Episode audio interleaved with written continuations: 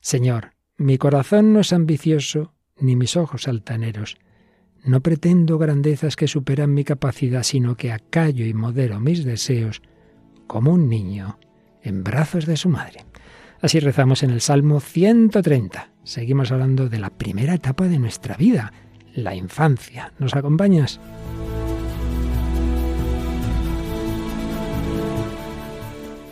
El hombre de hoy y Dios con el padre Luis Fernando de Prada.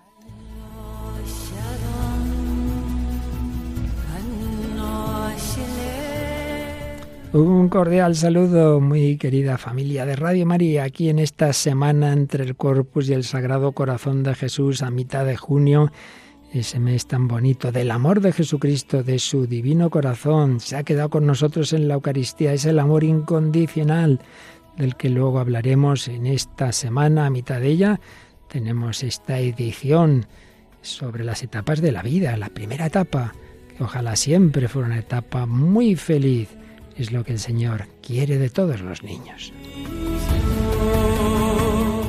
Y aquí estoy con dos niñas un tanto creciditas ya, en fin, pero todavía con corazón de buenas niñas. Hola, Paloma Niño. Hola, Padre Luis Fernando, María, todos los oyentes. Y yo siempre digo que como hay que ser niño para entrar en el reino de los cielos, a mí ya me lo dieron de apellido por si acaso. no sabes tú nada, tus padres Lo, lo apañaron muy bien. Y María Águila, hola María, ¿qué tal? Hola, Padre, Paloma y a todos los que nos escuchan. Bueno, pues vamos a ver primero, Paloma, qué mensajitos nos trae de nuestros queridos oyentes esta semana. Pues de la página de Facebook del Hombre de Hoy y Dios hemos extraído tres de estos mensajes. Nos decía María Eugenia Rojas, excelente programa, nos ayuda mucho. Luisa Gallo, eh, les deseo un estupendo programa como todas las semanas y como siempre mis ruegos de paz y bien para todos. Gracias por el programa y bendiciones para todos. Y Belén Lamana, también una oyente muy tradicional del programa, nos decía, ahí estaremos, padre y equipo, en el próximo programa. Muchas gracias. Pues aquí estamos también nosotros. Bueno, Paloma, en este programa la verdad es que siempre lo decimos, la providencia nos va guiando, somos nosotros mismos los que nunca sabemos exactamente lo que va a pasar y en este caso se han juntado una serie de factores hablando de la infancia que tienen que ver con un famoso cuento y con alguna película, ¿verdad? Pues sí, porque en concreto la conocí hace poco esta película, se llama Hook y es pues una adaptación de, de, la obra literaria de Peter Pan y Wendy, escrita por Barry. La película en concreto es del año 1991 y es del gran Spielberg. Una película que no tuvo como mucha fama al principio, pero que sí que es muy bonita, tiene un bonito mensaje muy parecido al del cuento o la obra literaria de Peter Pan. Así que alrededor de este personaje mm, tendremos hoy la película y también la canción, porque vamos a escuchar una canción del canto del loco que se llama precisamente igual, Peter Pan. Bueno, y como estamos hablando, empezando a hablar ya el día pasado, y hoy más de niños y niñas, obviamente eh, desde esa perspectiva primero humana que solemos enfocar de antropología filosófica, ética, psicológica, pero de ahí vamos subiendo hacia el planteamiento sobrenatural y eso quiere decir que vamos a hablar de niños santos y en concreto de una niña, ¿verdad María? Sí, vamos a empezar hablando de Jacinta, uno de, bueno, una de las que era pastorcillos de, Fátima. de Fátima, sí, que se les apareció la Virgen, pues vamos a empezar contando pues cómo ella era de pequeña, cómo, cómo actuaba, etcétera. Así es, seguramente nos dará por lo menos para, bueno, podríamos estar muchos programas, pero bueno, al menos dos ya le dedicaremos. Y en esta semana, entre el Corpus y el Corazón de Jesús, acabaremos con una canción cantada por niños del grupo chileno Betsaida a Jesús Eucaristía. Y a nivel de nuestra reflexión seguimos, por un lado, partiendo de la obra de Romano Guardini, más bien una antropología ética, las etapas de la vida, y saltando de ahí a la psicología, pero siempre con una perspectiva divino-humana, por así decir, lo humano como base para lo divino, para descubrir el amor incondicional del Señor, desde el amor incondicional, ojalá todos los niños lo tuvieran, de su familia. Hablaremos lo que nos dé tiempo de la importante teoría y más que teoría del apego y bueno, muchas cosas que tienen que ver con ello. Iremos poquito a poquito en este programa y los próximos. Este es el número 479 del hombre de Dios y el cuarto de este bloquecito sobre las etapas de la vida. Vamos adelante con él.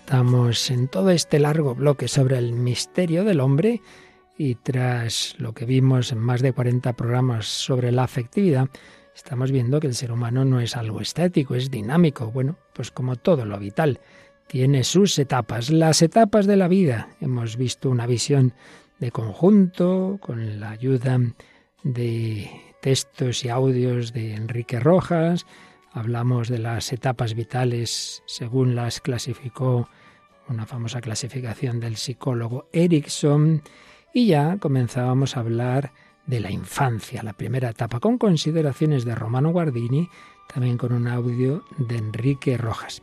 Y siguiendo lo de Guardini en esa obra, Las etapas de la vida, él no era psicólogo, aunque sí que hace consideraciones muy, muy en línea con lo que los psicólogos han ido viendo, pero él desde una observación ética, antropológica, nos decía cosas muy interesantes, la importancia, veíamos el día pasado, ya en el seno materno, de ser acogido, de ser querido, de cómo al nacer ese niño el mundo le es hostil, o al menos así lo experimenta, y entonces necesita esa protección de los padres. Los padres protegen al niño de peligros físicos, de heridas psíquicas, lo alimentan, lo cuidan, en ese mirar ese mundo que le resulta extraño al niño, ha estado muy agustito en el seno materno, y tiene que ir explorándolo, pero necesita para ello de una base segura. Es lo que enseguida veremos a un nivel más psicológico, pero ya Romano Guardini indicaba esto, cómo esa envoltura protectora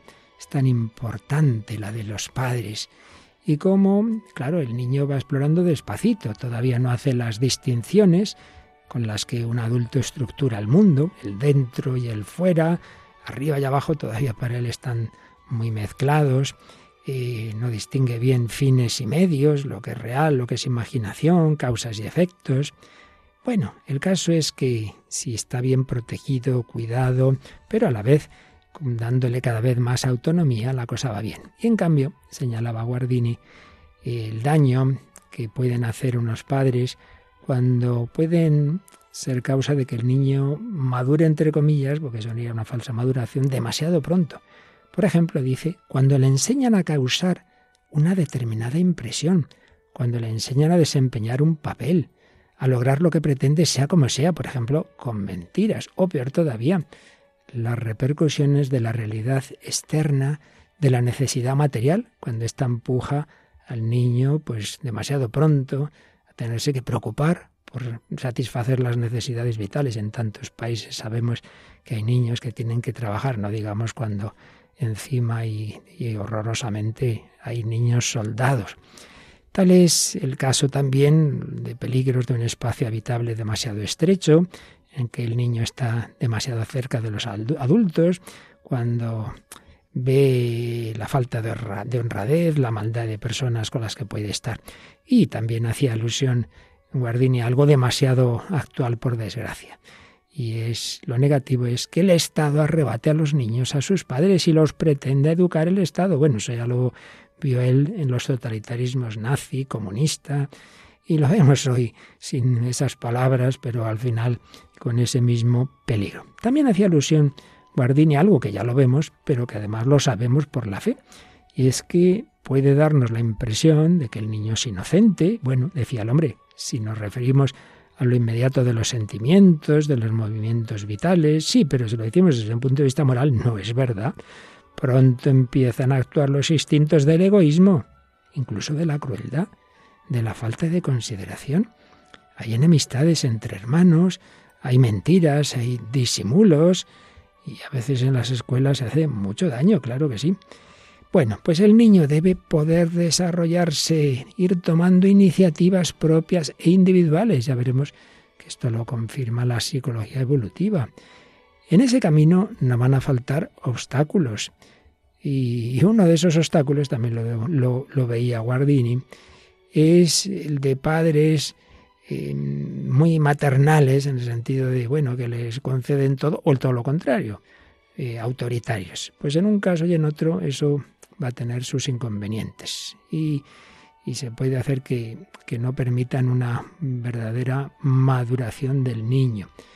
Otro obstáculo, la tendencia del niño mismo a la comodidad, un no querer salir del nido, mm, el rechazar el trabajo, en fin, el peligro del infantilismo. Precisamente vamos a hablar de ese síndrome de Peter Pan. ¿Qué debe hacer el educador? Pues ayudar para que el niño desarrolle su propio modo de ser, animarle a obrar por propia iniciativa, pero también saber dejarle que afronte y vea cómo resolver las dificultades sin quitárselos demasiado fácilmente.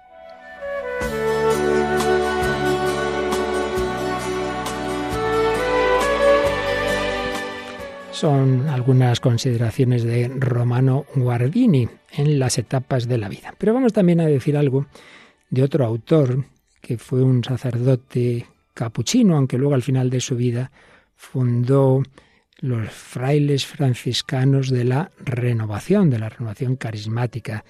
Es un sacerdote estadounidense que vivió entre 1933 y 2014, el padre Benedict que tiene una obra bastante conocida, en español se tradujo como Crecimiento espiritual y madurez psicológica, va relacionando pues lo que han enseñado muchos psicólogos, por ejemplo, él se fija bastante en esa clasificación de Erickson, pero lo relaciona con la maduración espiritual, con el crecimiento espiritual. Hablando en general de los primeros años de la vida, de 0 a 6, él insiste en términos que ya vimos y veremos, más como la confianza, que el niño adquiera confianza, que en la vida pues vea que se puede uno fiar y que confíe en sí mismo, que tenga una buena autoestima, y así eso le permitirá obrar con cierta autonomía e iniciativa. Peligros, en cambio, si esto no va bien. La desconfianza en los demás, la vergüenza y duda de sí mismo y la culpabilidad neurótica. Veréis que muchas de estas cosas las apuntábamos el día pasado cuando sintetizábamos la teoría de Erickson. Y señala Russell que un fracaso serio en todas estas cosas puede llegar, incluso así lo veía él, a generar ya una cierta tendencia hacia la psicosis, esas situaciones ya propias de la psiquiatría, desfigurar la realidad, la tendencia hacia el aislamiento, esas personas que están siempre como separándose de todo el mundo, como muy en su mundo, decimos, o hacia una caótica inestabilidad emocional, unos altibajos tremendos, que vale, son normales en un niño pequeño, pero hombre, que un mayor esté, a ver cómo está hoy este hombre o esta mujer.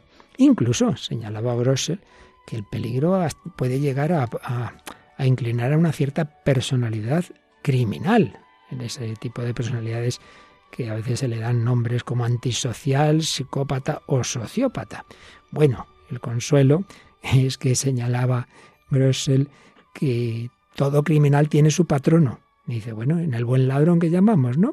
Y que ha habido santos que tenían de entrada peligros psicológicos como San Benito José Labri, bueno, no acabaron tan mal. Y ya con un poquito más de detalles separando etapas, hablaba este autor desde el año y medio a los tres años, la importancia en ir tomando autonomía, independencia al niño, y en cambio el peligro de que antes decíamos de la vergüenza, de la duda de sí mismo, la sensación de inutilidad y de miedo, y ponía un ejemplo a nivel ya cristiano y la obra, bueno, basada en la realidad, de aquella carmelita descalza tímida que, que huyó del martirio, pero que luego se sobrepuso y volvió. Esa obra de Bernanos, diálogo de carmelitas. Siguiente etapa, de los tres a los cinco o seis años, la importancia de desarrollar la iniciativa y por el contrario el peligro de las culpas, de la culpabilidad, y, con dificultades que pueden ir desde conflictos neuróticos hasta la autodestrucción. Bueno, pues de nuevo nos dice que ha habido santos que de entrada han tenido esas tendencias, que han tenido una infancia difícil, pero que han conseguido, luchando, superar los escrúpulos, el miedo, las eh, inclinaciones peligrosas, las depresiones, por ejemplo, San Juan Neumann. Y finalmente, de los 5 o 6 años a los 13 años, pues todavía más importante desarrollar esa creatividad, esa individualidad que serán fundamento para la generosidad y altruismo en la edad, bueno, en la juventud y en la edad adulta. Por el contrario, niños que son víctimas de un complejo de inferioridad, que, se acomplejan ahí en, el colegio, con los demás o en el juego. Entonces, ¿qué, ¿qué, se suele hacer? Pues intentar compensar superando en algo, superándose en algo, destacando en algo, mejor dicho. Unos serán en el deporte, otros en el estudio, otros serán en, en, el, físico, en la belleza, etc.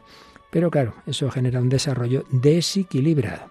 También señalaba este sacerdote que otros se hacen respondones, ásperos o incluso sádicos.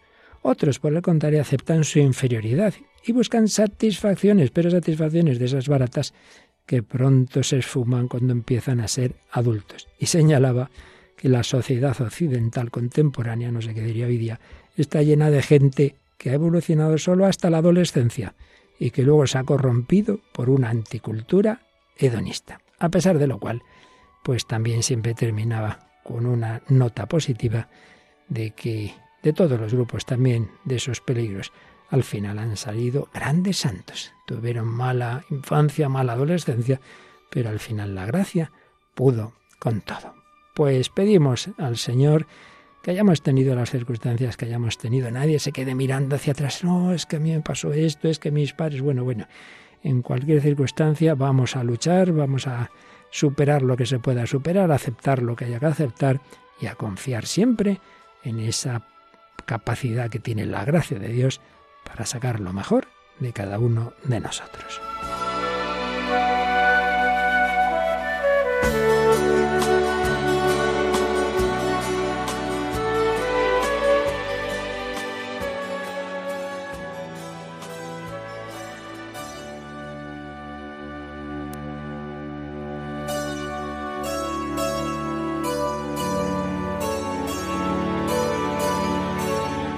Aquí seguimos en Radio María, en El Hombre de Hoy Dios, quien habla, Padre Luis Fernando de Prada, con Paloma Niño y María Águila, hablando de las etapas de la vida y en concreto de la infancia, tras unas consideraciones así, abuelo de pájaro, sencillas y rápidas, de Romano Guardini y de Benedict Gressel. Ya vamos a ir poco a poco dando pasos más concretos.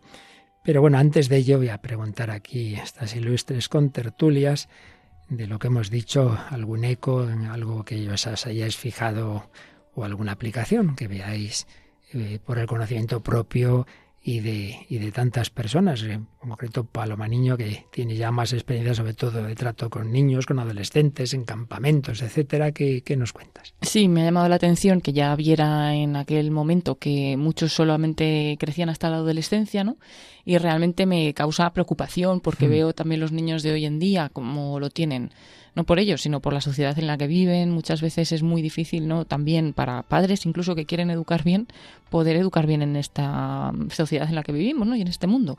Entonces, un poco de preocupación, pero a la vez, pues mucha confianza o mucha tranquilidad, porque hemos visto que de cada una de las, pues, problemas psicológicos que pueden venir de ciertos tipos de educación y demás, siempre han salido santos, ¿no? Y siempre ha habido, pues, personas que al final han vencido eso, ¿no? Entonces, saber que no estamos determinados y que, gracias a Dios, pues, con su ayuda podemos salir de cualquier cosa. Eso es muy importante. ¿eh? Una cosa es cierta inclinación, condicionamientos y otra cosa es un determinismo. No hay nada que nos quite totalmente la libertad. María. Pues yo también, dentro de, de, lo que habéis comentado de que solo se crece ahora hasta la adolescencia, yo también lo que estoy viendo es que se llega muy pronto. O sea, ya no solo que es solo hasta ahí, sino que los niños ya desde muy pequeños, sí, se adelantan un montón. Entonces, yo creo que también es muy importante, como desde pequeños, también generar esa confianza con los padres y pues todo lo que estábamos hablando para que los niños en sí no generen ningún tipo de, de problemas, pues tipo que intenten destacar mm, por encima de los demás, etcétera, para que esa etapa en la que están como llegando tan rápido a sitios donde no tienen que llegar, no sea tan dura ni cale tanto en ellos, sino que tengan también a sus padres como colchón para pues para apoyarse en ellos y no solo en esta cultura ahora de, de llegar tan pronto a ser mayor. Pues mira, con esto me das pie a lo siguiente que íbamos a, a comentar, a resumir, que no dará tiempo a todo lo que aquí teníamos preparado, pero bueno, tenemos posibilidad de seguir otro día, que es lo que se llama la teoría del apego. Les comentaba yo aquí a, a Paloma y a María que hace dos o tres años me leí el libro clásico de John Volby sobre este tema, pero que no es donde lo he metido. Quería yo volver a ese libro y los subrayados que había hecho no lo encuentro, pero nos va a ayudar muy bien, mejor que lo que haría yo, por supuesto, el padre Francisco Insa, de nuevo con esa obra que hemos usado en el bloque anterior, con todo tu corazón, con toda tu alma, con toda tu mente, formar la afectividad en clave cristiana y dedica algunas páginas a, a la síntesis de esta teoría del apego, también en otra obra suya, y también me he fijado en, la obra del padre Venceslao Vial, Madurez psicológica y espiritual. Bueno, cogemos las claves de esta teoría que creo que es muy interesante y creo que muy basada en la realidad, no, no, no, no son esas teorías así muy ideológicas que a veces uno se encuentra. Vamos saltándonos cosas técnicas, vamos a lo que realmente nos interesa para, para nuestra actuación. ¿Qué viene a decir esta teoría que desarrolló este psicólogo británico John Bowlby? Este vivió entre 1907 y 1990 y luego ha habido otros autores que han seguido más o menos la, línea de este autor. Pues nos hablaba de la importancia que tiene para la personalidad del niño, adolescente y luego adulto las primeras etapas de su vida del niño, ya desde, vamos, los primeros meses, y en concreto la relación con las figuras, la figura de apego, precisamente se llama, eh, como la referencia fundamental para que un niño esté tranquilo, se sienta a gusto, que normalmente esa primera relación, si todo va bien, y si todo es normal, que cada día va siendo menos normal en nuestra sociedad, pero en fin, es la madre. ¿Qué es el apego? El vínculo afectivo que se establece desde el nacimiento entre el niño y la madre a través de sus interacciones. Un sentido más amplio, se aplica a la relación entre el niño y otra persona que no sea la madre, el padre o un cuidador, y en general a la relación con otras figuras de referencia. En este sentido amplio, según Volvi, sería un modo de concebir la propensión que muestran los seres humanos a establecer sólidos vínculos afectivos con otras personas y explicar las múltiples formas de trastornos emocionales y de alteraciones de la personalidad, como la ansiedad, la ira, la depresión, el apartamiento emocional, que ocasionan la separación involuntaria y la pérdida de seres queridos. O sea, la teoría ayudaría a entender esa propensión que tenemos a los vínculos y a entender pues situaciones negativas cuando algo ha fallado en esa relación con esos vínculos. Y nos da tiempo por lo menos a explicar un poquito en positivo, cuando las cosas han ido bien, se entiende siempre más o menos bien, en este mundo nada es perfecto, pero bueno, más o menos bien, el apego seguro. ¿Qué pasa en una situación, digamos, que sería la ideal? Pues el niño, lógicamente, busca el contacto con su madre. ¿Qué le proporciona la madre? Seguridad, protección, consuelo, sobre todo en momentos de, amenaza, visto algo que le ha asustado, se echa a llorar, la madre pues está ahí. Entonces el niño se esfuerza por mantener esa proximidad con la madre, que es su principal figura de apego. Se resiste a la separación. Ay, ay, ay, que se va mamá. Se va mamá, ay, que me dejan en la guardería, a llorar, a llorar. Se resiste a la separación. Y cuando ésta se produce, porque se tiene que producir, entonces, ¿qué experimenta? Pues precisamente lo que se llama ansiedad de separación y sentimiento de abandono, porque interpreta lo que ha ocurrido como una pérdida. Luego, cuando vuelve la madre, se calma. Entonces, esa figura de apego es una base segura que le sirve como punto de referencia para desde esa seguridad ir explorando el mundo físico y social. Entonces, bueno, pues ahí ya, desde ahí ya voy mirando un poquito y vuelvo. Claro, si hay momentos de miedo, de malestar, pues se refugia de nuevo en esa figura, en la figura de la madre. Busca apoyo, busca bienestar emocional. Bueno, pues esto es cuando las cosas van bien. Por tanto, apego seguro. El niño sabe, obviamente más inconsciente que conscientemente, que la madre estará ahí incondicionalmente. Y esto refuerza la comunicación y el afecto entre ambos. Esto está poniendo los cimientos de un edificio que crece sólido. Porque, hombre, si yo he tenido en las primeras etapas de mi vida ese apoyo, ese amor incondicional, ese saber a quién acudir, entonces voy mirando el mundo sin miedo. El mundo parece fiable, parece coherente. el niño siente que no está solo, que se le valora, que tiene un valor intrínseco, se siente querido y apoyado.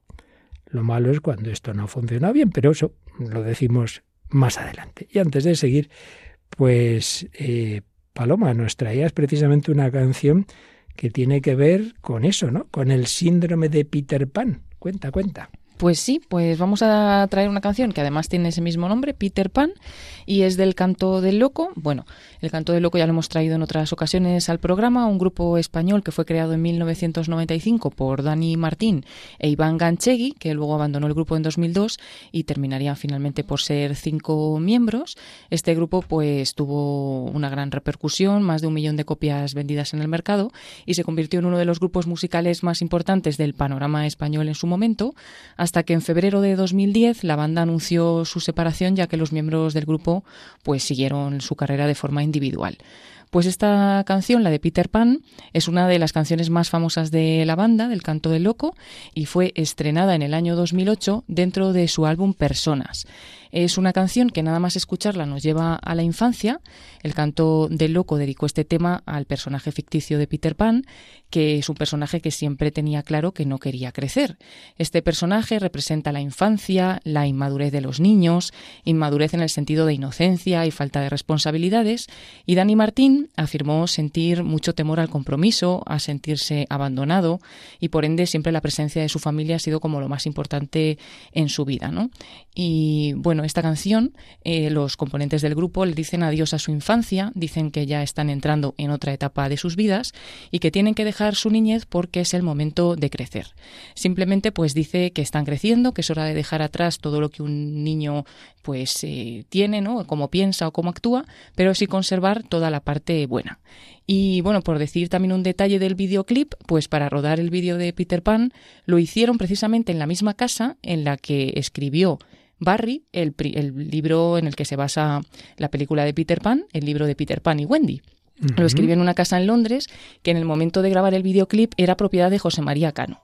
Es mecano. Así que consiguieron poder hacer el videoclip en esta casa que dicen que fue pues muy especial. Qué barbaridad. Y los niños no sabes quiénes son los que aparecen. Eso no ya a tanto no ha llegado tu investigación. A, tanto no llega, pero sí que dicen que el, hecho de que el entorno fuera tan mágico, pues que ayudó mucho, eh, porque querían como no, no saber dónde estaba el límite en el videoclip de lo que es real y lo que es imaginario, ¿no? Y, y que les pareció que podían hacer allí esta grabación. Nada, nada. Vamos a escuchar Peter Pan del canto del loco. Un día llega mira calma, mi Peter Pan y amenaza. Aquí hay poco que hacer. Me siento como en otra plaza, en la de estar solito en casa. Será culpa de tu piel. ¿Será que me habré hecho mayor? Que algo nuevo ha tocado este botón para que Peter se largue. Y tal vez viva ahora mejor, más a gusto y más tranquilo en mi interior que campanilla te cuide, te guarde. A veces gritas desde el cielo queriendo destrozar mi calma. Vas persiguiendo como un trueno para darme ese relámpago azul. Ahora me gritas desde el cielo, pero te encuentras con mi alma. Conmigo ya no intentes nada, parece que el amor me calma, me calma. day, yeah.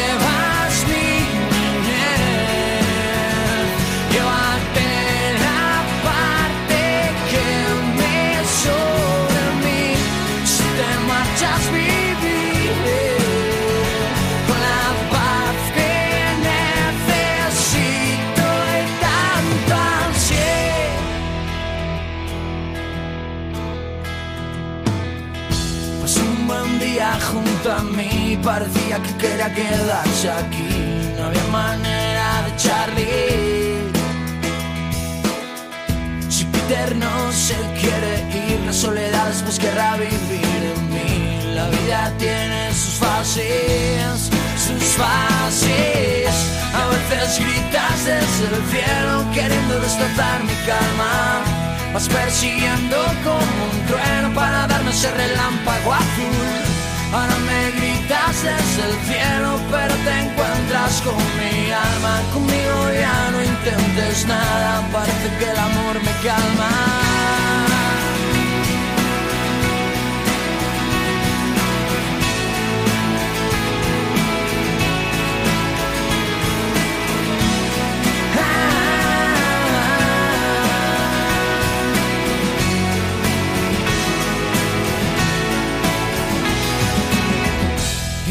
Gritas desde el cielo queriendo destrozar mi calma. Vas persiguiendo como un trueno para darme ese relámpago azul. Ahora me gritas desde el cielo, pero te encuentras con mi alma. Conmigo ya no intentes nada, parece que el amor me calma. Me calma. Cuando te marches, creceré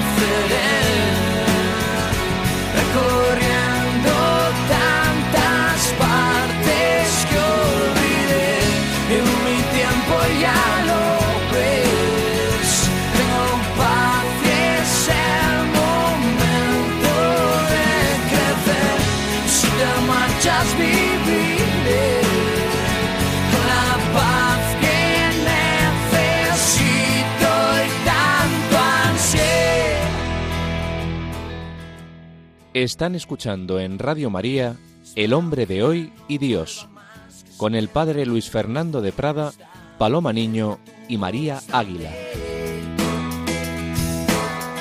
Fue un tiempo para no olvidar, la zona mala quiere ahora descansar. Que campanilla te cuide y te guarde. Bueno, que campanilla te cuide y te guarde Peter Pan del canto del loco. Hemos oído la vida tiene sus fases, de eso estamos hablando, de las fases de la vida, estamos hablando de la infancia. A ver, Paloma, ¿a ti qué, qué, qué crees que quiere transmitir Sí. esta canción? A ver, lo que quiere, lo que decían los miembros del grupo, especialmente Dani Martínez, que se habían dado cuenta de que ya no eran niños, ¿no? Y que realmente tenían que pasar esa etapa, porque a veces puede pasar, que lo hemos hablado también, ¿no? De que nos quedemos en una etapa que no es la que nos corresponde. Y sin embargo, la canción lo que hace es como un guiño a decir que el duende, Peter Pan, sigue dentro de ti de alguna forma y lucha contra ti porque tú quieres seguir hacia adelante a una etapa nueva que te toca vivir mm, y necesito paz y necesito otra etapa diferente, pero como que a veces gritas desde el cielo, quieres destrozar mi calma, como que ese niño todavía, esa infancia, quiere seguir estando ahí, ¿no? Y dice, ha tocado un nuevo botón para que Peter se largue, o sea, me toca vivir otra etapa, pero sigue ahí todavía ese duende que no me deja terminar de crecer, pero yo quiero crecer, o sea, en el fondo se daban cuenta que hay un momento en el que hay que dejar ciertas cosas que son de la infancia o, o de otra etapa, y bueno, comentaban que incluso tiene un toque de humor porque es como una pelea, ¿no? Como con el duende, que por una parte te dice, cuando eres así, pues más adolescente, vámonos por ahí de marcha, decía Dani Martín, y, el otro- y por otra parte te está diciendo, no, que yo quiero ya pasar esa etapa, ¿no? Y, y disfrutar de otra serie de cosas que vienen un poco con, con otras edades después, ¿no? Entonces es como esa lucha. Cuando te marches, creceré. María. Sí, pues yo básicamente también lo he visto de esa forma, que están haciendo ahí como, pues eso, como un poco una lucha entre un personaje que tienes tú dentro y la propia persona. Y yo también me he fijado en que, por ejemplo, dice, si Peter no se quiere ir, la soledad después querrá vivir en mí, porque al final si tú trasladas esa fase mucho más tarde, o sea, a ti te toca en cierto momento ya pues crecer, buscar otro tipo también de relaciones, hacer otros vínculos que ya no sean solamente depender de los padres, que es lo que te toca como niño. Entonces, si al final lo que haces es crecer muchísimo más tarde y todavía sigues con esa idea de que eres un niño, pues no vas a conseguir tampoco encontrar otro tipo de relaciones y vínculos y te va a, pasar eso, que vas a estar siempre, siempre apegado a lo que tenías en la niñez, a esas figuras de la niñez. Y luego también eh, hay una parte de la canción, que esto lo digo porque me ha parecido bonito, Mm. que dice, eh, parece que el amor me calma. O sea, qué bonito que sí. donde encuentra esa calma, pues al final es en el amor, que, que es donde lo encontramos siempre, es de donde venimos al final, del amor de Dios y, y me ha parecido muy bonita la frase. Bueno, eso tiene mucho que ver con lo que hemos dicho antes. El niño eh, en la ansiedad de separación que le calma, pues volver a encontrar el amor Claro, en su de madre, madre. ¿verdad? Añado un poquito más, si hemos visto en positivo el apego seguro, cuando las cosas van bien, ¿por qué puede ocurrir el apego inseguro? Bueno, puede haber muchas razones, pero Wolby señalaba que la parte de la madre o de la figura de referencia que no haya funcionado bien puede ser por uno, evidentemente cuando no hay madre, madre ausente, bien porque no la hay o las circunstancias de niños criados en orfelinatos, o cuando la madre pasa mucho tiempo fuera de casa y no puede establecer un vínculo estrecho con su hijo. Madre ausente. Segundo, madre angustiada. Hay madres que en vez de absorber la ansiedad del niño, de hacer de esponja, resulta que la madre más nerviosa todavía, con lo cual el niño nervioso, la madre nerviosa se lo comunica, ambos entran en un estado de agitación creciente.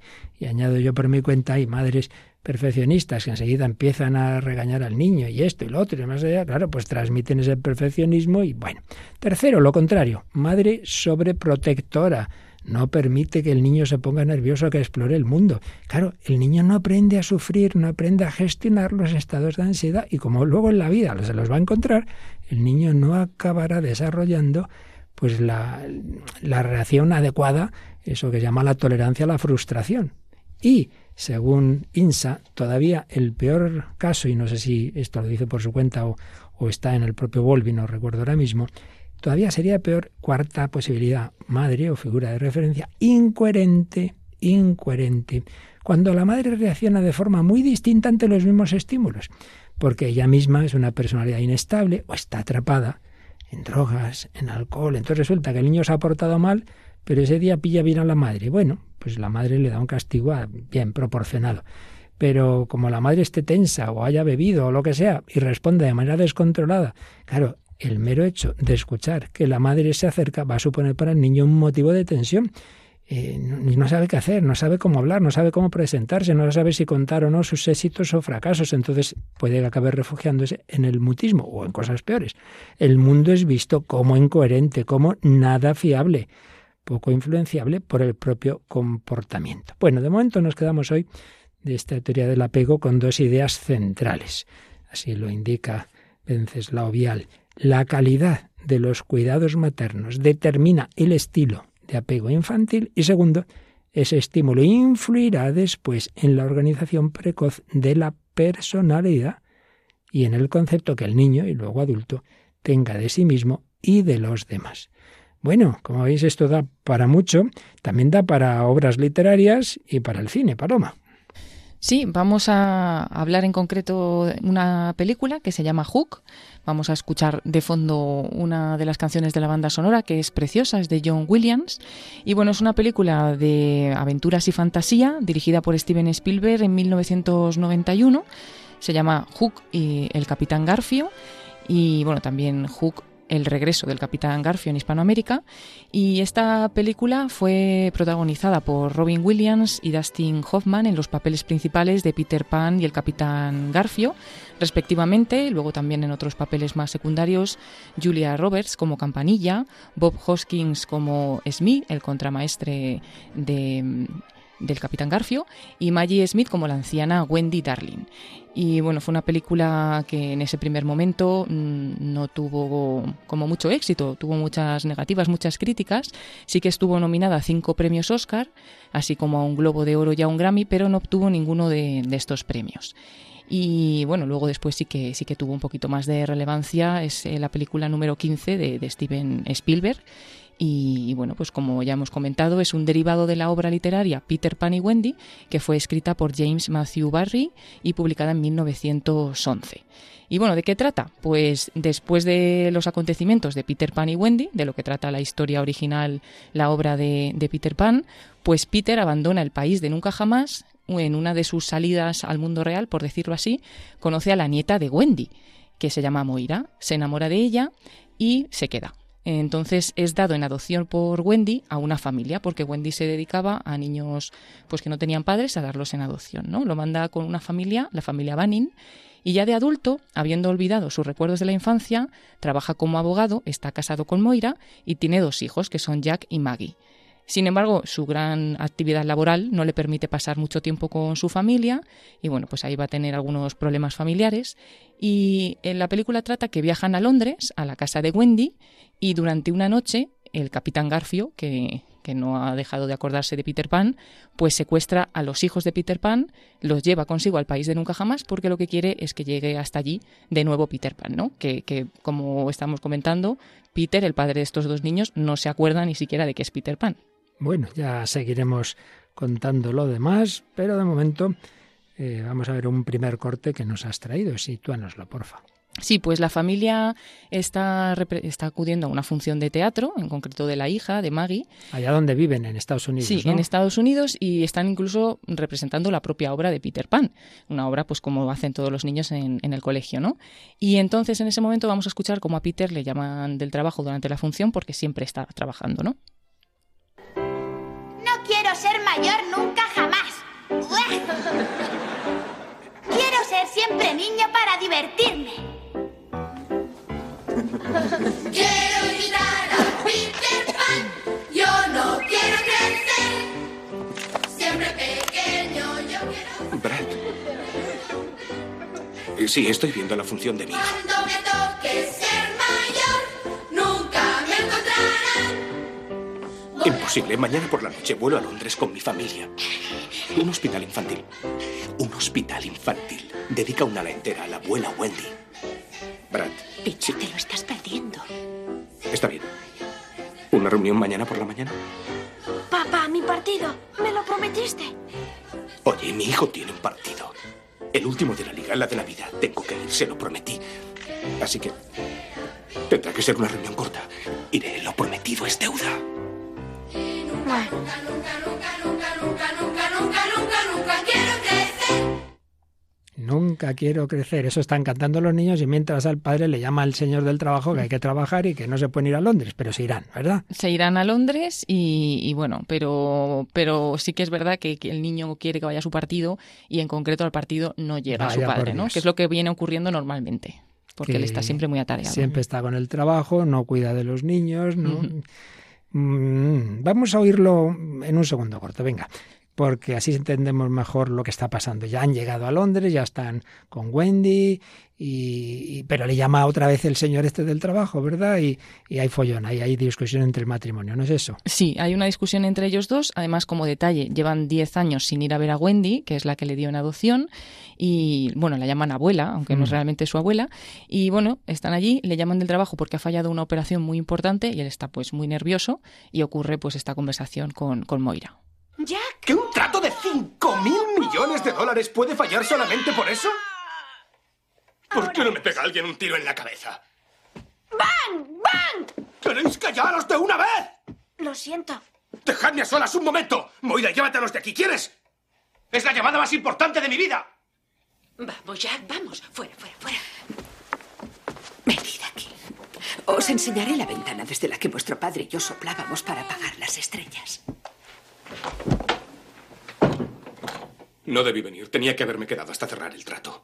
Hacía diez años que no venías, aunque la abuela te lo pedía. He estado algo ocupado, Moira. Prometiste a los niños que les dedicarías tiempo. ¿De qué estás y no les has hablando? mirado Acabo más de que para llegar. reprenderles. Eso no es Dime, cierto. ¿Cuántas promesas más vas a romper? Lo siento. Es Brad, Moira. Tengo que contestar. He de arreglar este asunto. No, primero has de arreglar a tu familia.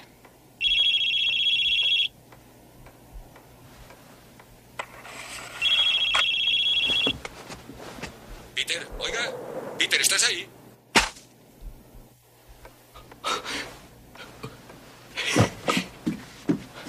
Pero Siento lo de ese negocio. tú lo odiabas. Sí, lo odiaba, pero siento que te lo tomes así. Tus hijos te quieren. Quieren jugar contigo. ¿Cuánto crees que dura eso?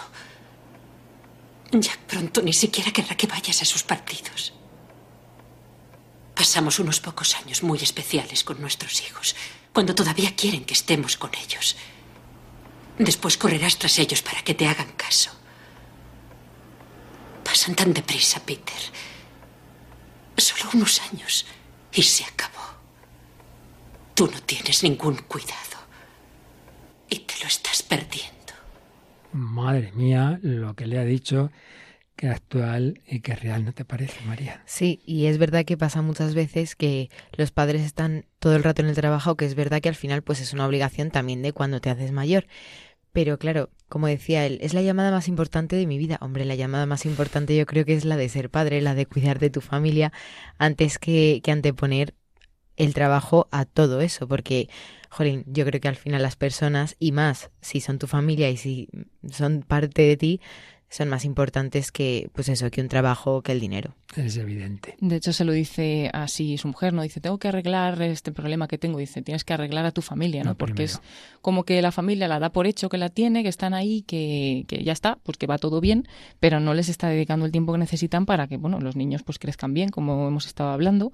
Y, y, bueno, al final eh, lo que pasa es que la eh, Moira le tira el teléfono por la ventana, por eso se empieza a oír la llamada como de lejos y ya pues hablan ese momento final en el que se calman un poco y ella le dice, estás dejando pasar en los mejores años, mm, te lo estás perdiendo, ¿no? Y ahí sí que él un poco la escucha, pero bueno, está también un poco pensando que, que ha Oye, perdido el trabajo. Está ¿no? bien eso, voy a quitar yo algún teléfono de tirarlo por la ventana. bueno, por desgracia se nos ha ido el tiempo, pero por lo menos danos un aperitivillo, María Águila, de algo absolutamente contrario a lo que estamos escuchando. Una familia humilde, una familia pobre, no había por supuesto teléfonos, el, el trabajo, el dinero era, bueno, había que trabajar para vivir, pero, pero había amor, había cariño. La familia de una niña santa, la niña más pequeña canonizada en la historia de la Iglesia al, al margen de los mártires, Jacinta de Fátima. Sí, esta niña, bueno, eh, lo que voy a comentar ahora lo hemos sacado de las memorias que cuenta la hermana Lucía, que era la prima. la prima de Jacinta, sí. Y bueno, ella siempre decía que desde pequeña tenía muy buen corazón, que Dios la había dotado de un carácter dulce y tierno, amable y que resultaba muy atractivo pues por esa bondad. De hecho, pues Jacinta estaba siempre con su familia, especialmente con su prima Lucía y con su hermano Francisco, y les gustaba jugar ellos mismos en familia, o sea, no necesitaban a nadie más, estaban, pues eso, ellos siempre, siempre juntos y se cuidaban mucho los unos a los otros. Pero sí que es verdad que ella siempre ponía a Dios por delante de todo, de absolutamente todo. Lucía cuenta que a ellos les gustaba mucho jugar a un juego que era mandar al otro a hacer algo. Entonces Lucía le mandó un día a Jacinta que fuera a darle un beso y un abrazo a- al hermano de Lucía, o sea, a su otro primo. Supongo que Al sería. hermano de. Jacinta, entonces. No, Ah, otro. al hermano de Lucía, creo. Ah, porque ya, pone ya, que era ya, mi hermano. Ah, mi hermano. Sí, yo Vale, creo que lo cuenta vale. Lucía. Sí, sí, sí, sí. Y bueno, entonces Lucía le dijo, pues ve a mi hermano a darle un abrazo y un beso. Y entonces dice Jacinta que no, que eso no, que por qué no le manda besar el Cristo que estaba colgado en la pared crucificado. Y entonces dice, dice Lucía, bueno, pues vale, tráetelo y, y besa al Cristo que estaba en la pared. Y entonces eh, dice Jacinta que le va a dar tres abrazos y tres besos, uno por Francisco, otro por Lucía y otro por ella misma. Y bueno, aquí se ve que Jacinta tenía una devoción muy muy fuerte por Cristo, especialmente por, por Cristo crucificado. Y de hecho le encantaba contar la pasión de, De Cristo, se la sabía de memoria. Y bueno, y de hecho acababa llorando cada vez que la contaba, porque decía que, que había sufrido muchísimo, se compadecía un montón de nuestro Señor y ella siempre contaba que ella no iba a cometer ningún pecado porque no quería que, que Cristo sufriera más, que ya había sufrido muchísimo en esa pasión. Bueno, Paloma ya nos ha dejado con el aperitivo las ganas de que nos siga contando la infancia de Jacinta de Fátima, ¿verdad? Sí, la verdad es que es muy interesante conocer, ¿no? De estos niños tan especiales que la Virgen fue a verles, ¿no? Pues saber un poquito más de su personalidad, como ha dicho, que tenía muy buen corazón, que era una niña muy especial, ¿no? Pues nos lo sigues contando, ¿eh, María? Sí, no sí. faltes que hoy sí queda poco tiempo, pero así el próximo día te dejamos a ti más tiempo. Pero vamos a terminar con una canción de niños y bueno, pues también de niños que quieren querer a Jesús y recibirlo en la comunión. En la primera y en todas las demás en que Jesús se nos quiere dar a todos. Para eso se ha quedado aquí con nosotros, Corpus Christi, el cuerpo de Cristo resucitado, que por cierto Jacinta y su hermano Francisco recibieron la primera comunión de manos, entre comillas, de un ángel, en un lugar que se visita cuando se va a Fátima. Pero bueno, ya nos lo contarás el próximo día. Paloma, acabamos con esta canción de este grupo eh, que incluye niños, Betsaida, un grupo de origen chileno, a Jesús y Eucaristía. Jesús, sé que estás ahí en el sagrario, esperando que alguien te venga a acompañar. Sin hablar, como en la cruz, tus ojos buscan donde descansar. Jesús, mírame, estoy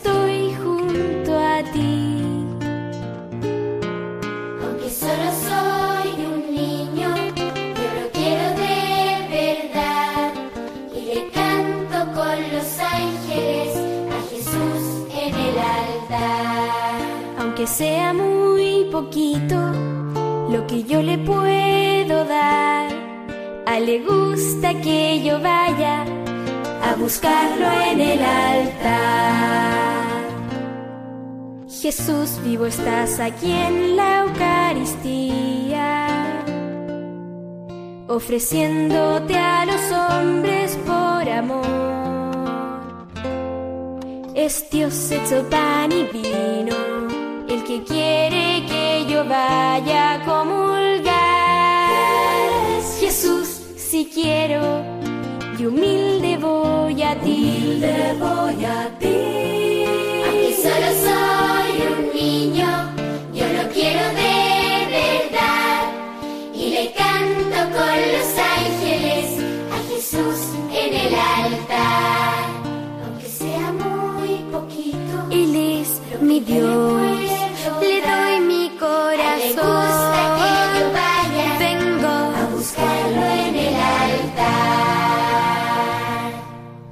Jesús, ahora estoy contigo en sacramento. Y es tu gracia que me llena de tu paz. No te vayas, quédate así. Que cada día tú y yo seamos comunión. Jesús, te quiero más por querer quedarte así. Te quiero más, Jesús. Aunque solo soy un niño, lo quiero de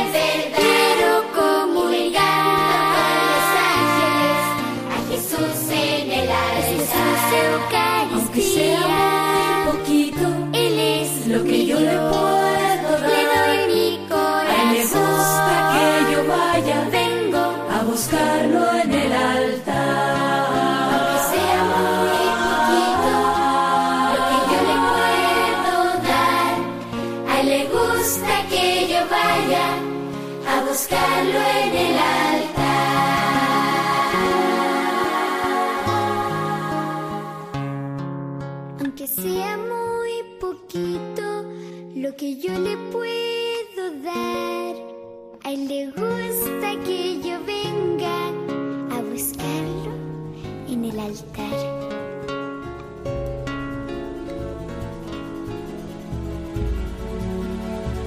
Bueno, esa voz de niña pensaba yo que era Fátima, que era la Jacinta de Fátima. ¿eh, Sí, pues María? podría haber sido perfectamente por lo que decía, vamos. Así es.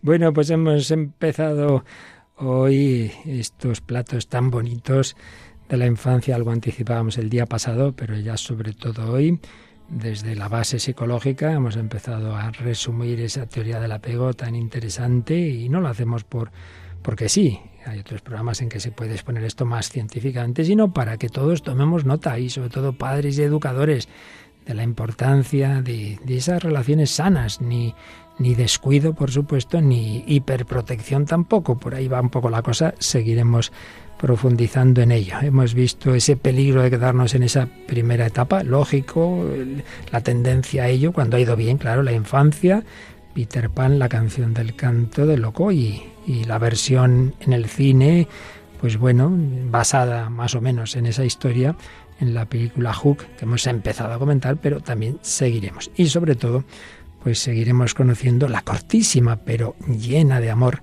vida de una niña canonizada por la Iglesia, por el Papa Francisco, junto a su hermano Francisco.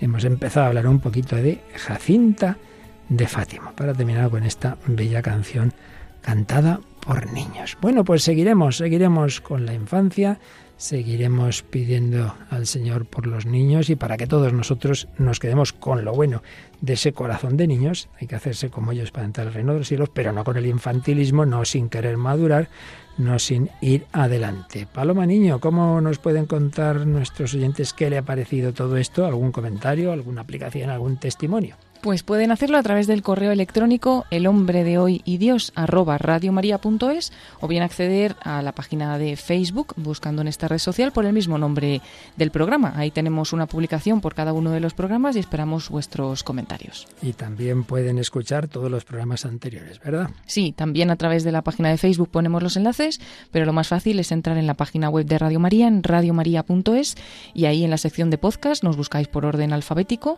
el hombre de hoy y Dios. Y como siempre también estamos en Spotify, en Google y en Apple Podcast. Así es. Bien, y llega ya el padre José Luis Simón con sus colaboradores porque nos quiere traer la Biblia en partitura aquí en Radio María España y en todas las radios hispanoamericanas donde se emite este programa, pues otros programas interesantísimos sin duda. Muchísimas gracias a María Águila, Paloma Niño y a todos vosotros, queridos oyentes. Seguiremos, seguiremos en este itinerario, en este recorrido, para que el corazón de Jesús, que a todos nos ama, niños, jóvenes, mayores, ancianitos, a todos nos ama, para llevarnos a la plenitud en la vida eterna que nos dejemos hacer por Él con la intercesión de María. Hasta el próximo programa, si Dios quiere.